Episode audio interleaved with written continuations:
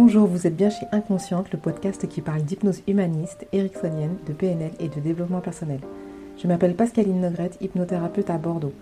Passionnée par le corps et l'esprit et le lien entre les deux, je suis très motivée pour partager et simplifier tous ces outils que j'ai découverts toute seule ou que j'ai appris en formation ou dans les bouquins. Pour cet épisode sur le pardon, quatre citations. Tout d'abord, Horace, ne te charge pas d'un fardeau qui excède tes forces. Gandhi, donner un verre d'eau en échange d'un verre d'eau n'est rien. La vraie grandeur consiste à rendre le bien pour le mal. William Blake, il est plus facile de pardonner à un ennemi qu'à un ami. Kofi Annan, c'est l'ignorance et non la connaissance qui dresse les hommes les uns contre les autres.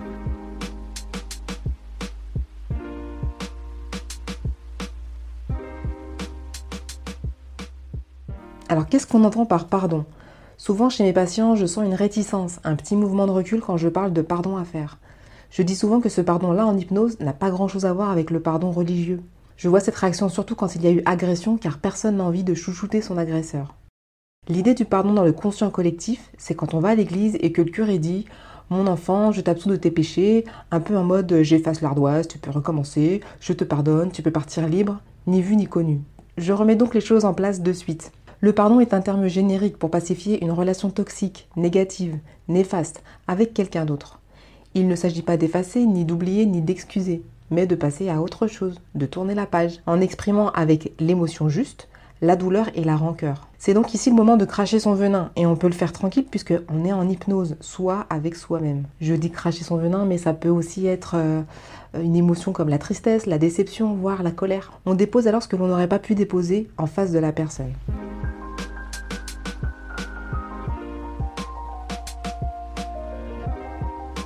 Alors que faire Dans plusieurs cas. D'abord en cas de deuil qui ne se serait pas apaisé naturellement. La personne est partie et il faut tourner la page pour pouvoir passer à autre chose, vivre son présent et son futur et non plus l'honorer en se comportant comme elle le faisait de son vivant. Par exemple, un homme fume depuis le décès de son meilleur ami qu'il considérait comme son frère, ami avec lequel il avait commencé à fumer. La cigarette lui permettait probablement de mimer son comportement comme s'il était toujours là.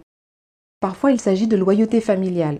Je t'aime tellement que je t'honore en me comportant comme toi. C'est de la modélisation aussi avec les personnes vivantes qui ont pris soin de nous pendant l'enfance. L'inconscient enregistre alors le comportement de papa, maman ou d'un proche comme un comportement juste à adopter. Même la rébellion est un lien, de même nature, toxique, car l'inconscient prend aussi comme base un comportement d'un proche pour s'en détourner. Exemple, mes parents sont médecins, je ne peux pas leur dire que le soin ne m'intéresse pas. Je vais faire toute une carrière jonchée de dépression, de burn-out et d'accidents si je ne lâche pas cette loyauté.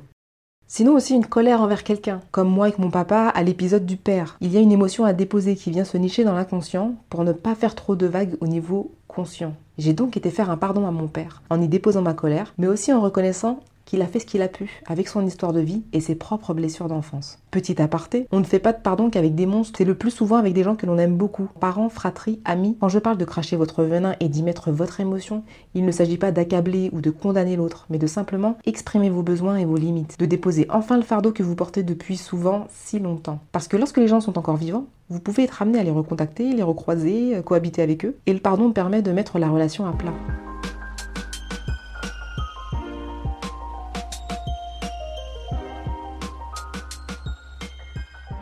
Pourquoi faire un pardon en hypnose bah, Tant que vous porterez des liens toxiques, vous serez empêché dans vos actions, dans vos comportements, dans les pertes de poids, dans les loyautés. L'exemple a été donné dans le cas de la cigarette. Sans pardon, plutôt en mode deuil, la cigarette est une béquille indispensable.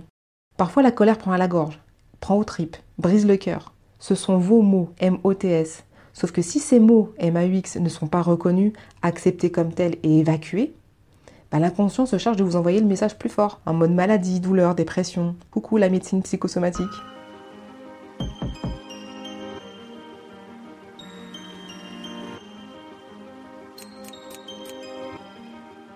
Comment faire ce pardon?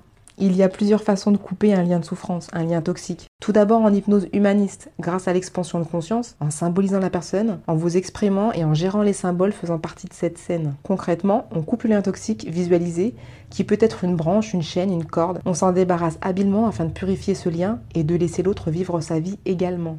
La technique des bonhommes allumettes de Jacques Martel qui fonctionne aussi. Il s'agit de faire un dessin représentant les deux protagonistes, les relier par les sept chakras, puis couper la feuille au milieu en prononçant une phrase libératrice. Vous le trouverez facilement sur YouTube, il explique très bien sa technique avec un bel accent canadien. La lettre à brûler aussi. Elle revient à écrire tous les faits et les émotions, puis à s'en débarrasser en la brûlant. J'ai entendu parler d'une version symbolique réelle où la personne se relie à un arbre par un fil et coupe ce fil symboliquement donc. Moi, je ne pratique que celle de l'hypnose humaniste, que j'ai un peu bidouillée à ma sauce. Je la trouve complète et le résultat est souvent spectaculaire. Ça me fait penser à Aude, qui craint le retour de sa collègue de congé maternité. Elle ne peut plus la voir en peinture et craint d'être désagréable dès la première rencontre sur leur lieu de travail. Hyper dubitative sur ce pardon, elle me raconte surprise quelques semaines plus tard qu'elle avait été courtoise et bienveillante avec cette même collègue. Objectif atteint. N'oublions pas que la colère déclenche une vague hormonale dont le cortisol fait partie. Une fois la colère enclenchée, il faut des heures et des heures pour s'en débarrasser. J'ai moi-même essayé de boire beaucoup d'eau, mais ça n'a jamais marché. Donc le mot d'ordre, c'est rester cool. C'est bon pour votre santé.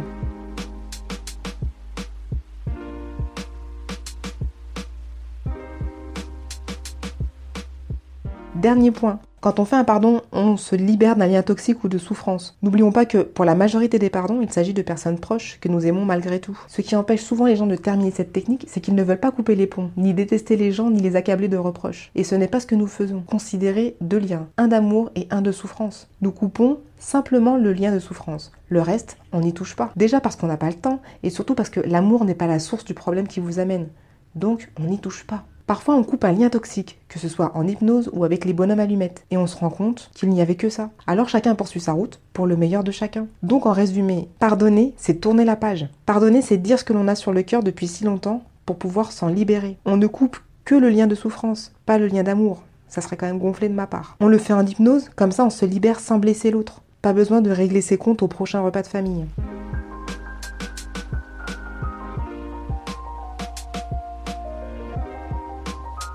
Je vous rappelle les citations du jour, au nombre de 4. Horace, ne te charge pas d'un fardeau qui excède tes forces. Gandhi, donner un verre d'eau en échange d'un verre d'eau n'est rien. La vraie grandeur consiste à rendre le bien pour le mal. William Blake, il est plus facile de pardonner à un ennemi qu'à un ami. Kofi Annan, c'est l'ignorance et non la connaissance qui dresse les hommes les uns contre les autres.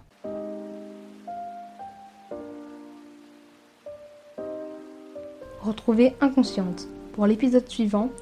En attendant, vous pouvez aller du côté de YouTube sur la chaîne Pascaline Hypnose Bordeaux, sur Facebook Pascaline Hypnose tout attaché. Et sur le site ou le blog, vous trouverez les liens pas loin ou via Facebook. Si vous aimez, partagez, commentez, likez et abonnez-vous. A bientôt